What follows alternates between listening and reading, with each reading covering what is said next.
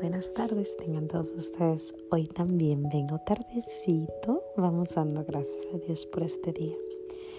Gracias y alabanzas te doy, gran Señor, y alabo tu gran poder que con el alma en el cuerpo nos dejaste amanecer.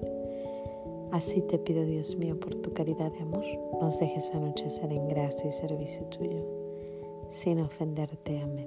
Por el velo de la Santísima Trinidad seamos todos cubiertos, ni heridos, ni muertos, ni presos, ni cautivos, ni de nuestros enemigos, seamos vencidos. Pues estamos aquí en los pequeños regalos de Dios. Hoy estamos, hoy es viernes, es tarde. Vengo tarde. He tenido una semana muy ocupada, muy ocupada con toda esta situación de mi padre. Y, y la verdad que pues es muy cansón esto. el estar esperando, el estar rezando, el estar en petición, el estar pensando qué hubiera sido, qué si hubiera hecho, si hubiera, si no hubiera. Y bueno, hoy vengo a pedirles que por favor me ayuden a rezar. No es que no pueda rezar, es que no, no sé qué decir. no sé qué decir. De verdad estoy confundida. Mi padre, para los que no sepan, déjenme les cuento rapidito.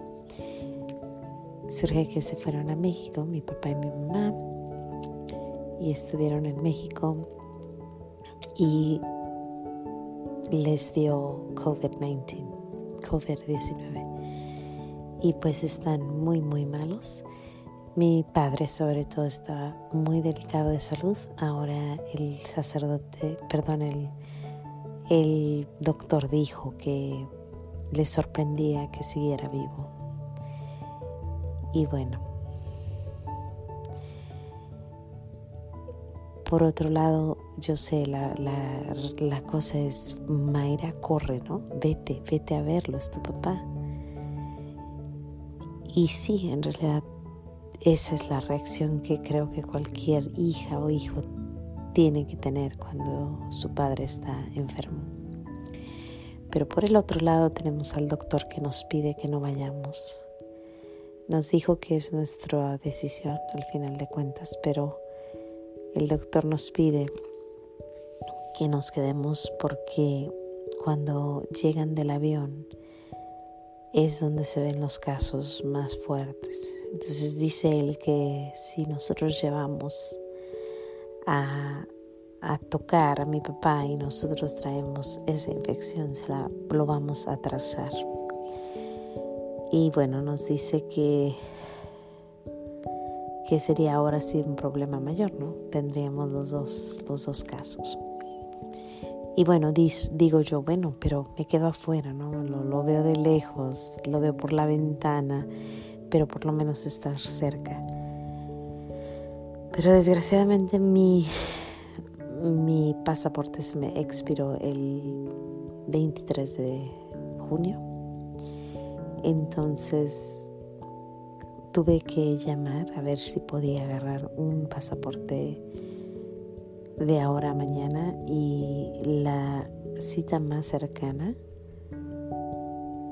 ah, es el miércoles. Entonces el miércoles a las 7 de la mañana tenemos una cita para poder agarrar nuestro pasaporte. A mi hermana también se la expiró, así que las dos estamos en la misma situación. Y si Dios quiere el jueves volamos a México, al pueblo. Y así, ¿no? De lejitos para, para no, no verlo, para nomás verlo de la ventanita. Poderle decir, aquí estamos, papá. Y les digo que yo no puedo rezar porque no sé qué pedirle. De verdad, mi corazón quiere volver a ver a mi padre, pero también mi corazón quiere que mi padre esté bien y que se haga la voluntad de Dios. Por otra parte, mi corazón quiere regresarlo acá a, Estados Unidos y tener aunque sea un poquito más de tiempo.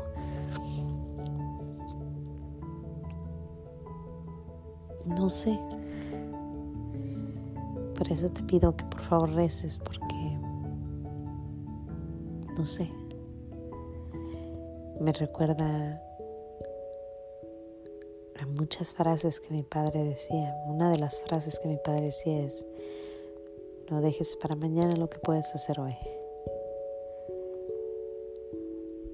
Y el hecho de haber dejado el pasaporte expirarse, pues ahí está. Por otra parte, pienso en esa frase que dicen que cuando llega la tempestad a veces no alcanzamos o no sabemos cómo rezar. Y yo ahí estoy. Yo solo digo María, Madre mía. y de vez en cuando rezo el memorare y le pido mucho a nuestro Señor que me dé las fuerzas para, para poder aceptar su voluntad, para entender, para aceptar. Y a ti te pido que si por favor me ayudas a rezar porque no puedo. No sé cómo rezar ahorita.